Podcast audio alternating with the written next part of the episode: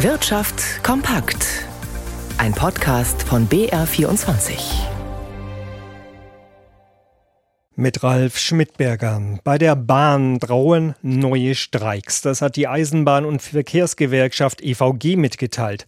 Auch jüngste Verhandlungen mit der Deutschen Bahn und anderen Bahnfirmen hätten kaum Bewegung gebracht, erklärte die Gewerkschaft. Vor diesem Hintergrund sei ein weiterer Warnstreik unvermeidbar. Die EVG will am Donnerstag Details bekannt geben.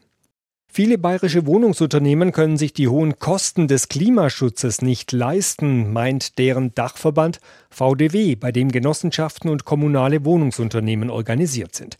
Derzeit haben diese in Bayern insgesamt fast 550.000 Wohnungen und verlangen eher günstige Mieten.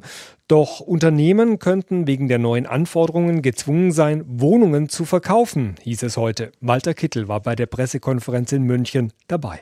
Wohnungsgenossenschaften und kommunale Wohnungsunternehmen in Bayern versuchen meistens, die Mieten möglichst niedrig zu halten. Mit einem durchschnittlichen Preis von 6,75 Euro pro Quadratmeter liegen sie rund 50 Prozent unter den marktüblichen Konditionen. Doch dieses Modell, bezahlbare Mieten anzubieten, werde zunehmend schwierig, warnt der Verband bayerischer Wohnungsunternehmen.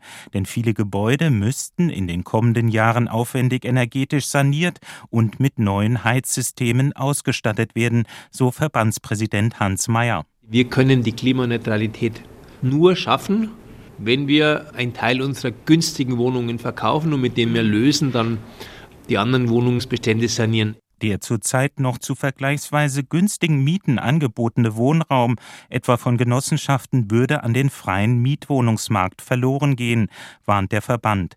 Hohe Investitionen in Klimaschutzmaßnahmen und bezahlbare Mieten seien schwer vereinbar. Eine ausreichende Förderung dürfe dabei nicht vergessen werden, sonst müssten auch sozial orientierte Wohnungsunternehmen künftig erheblich die Mieten erhöhen. Die Messe Transport Logistik in München hat begonnen und das ist das größte Treffen der Branche weltweit. Bis Freitag zeigen 2300 Aussteller aus 67 Ländern alles Wichtige aus der Logistik, dem Güterverkehr und der dazugehörigen Informationstechnik.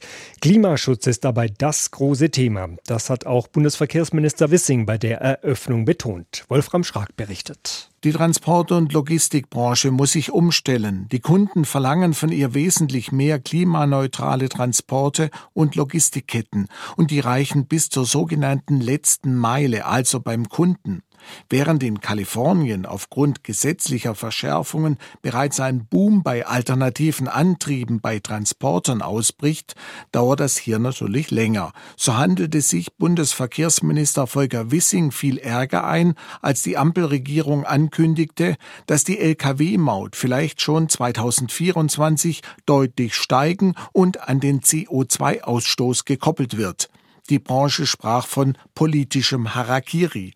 Doch Wiesing bekräftigt, wir brauchen einen Anreiz, umzustellen auf klimaneutrale Antriebe. Es darf das Unternehmen, das investiert in klimaneutrale Antriebe, keinen Wettbewerbsnachteil haben. Und deswegen hat man auf europäischer Ebene diese CO2-bezogene Maut eingeführt. Die setzen wir jetzt um.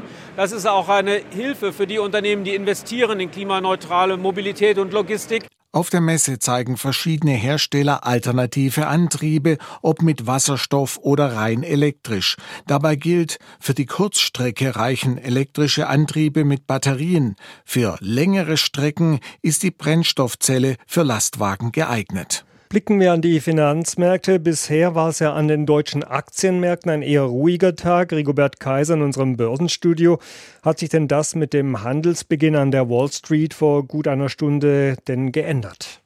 Nein, da hat sich gar nichts geändert. Der DAX ist weiterhin knapp im Minus mit 0,1 Prozent bei 15.928. Die amerikanischen Börsen starten ebenfalls mit minimalen Verlusten. Man muss ganz klar feststellen, nach den zuletzt doch ordentlichen Kursgewinnen nach der Erholung, die die Börsen ja in den letzten Wochen durchaus äh, mitgemacht haben, dass da jetzt einfach eine gewisse Ruhe einkehrt und dass beim DAX bei 16.000 Punkten kurz vor dem nächsten Allzeithoch auch irgendwo ja so eine Art Sperre aufgetreten ist, die so schnell nicht zu überwinden ist. Die große Frage ist, wie geht's mit den Zinserhöhungen in den USA weiter?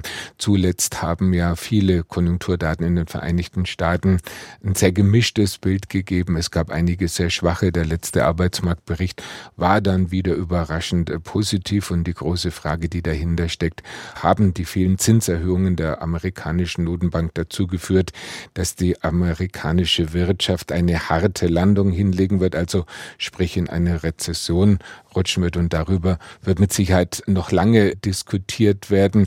Und davon hängt mit Sicherheit auch ab, wie die Notenbank mit ihrer Geldpolitik weiter fortfahren wird.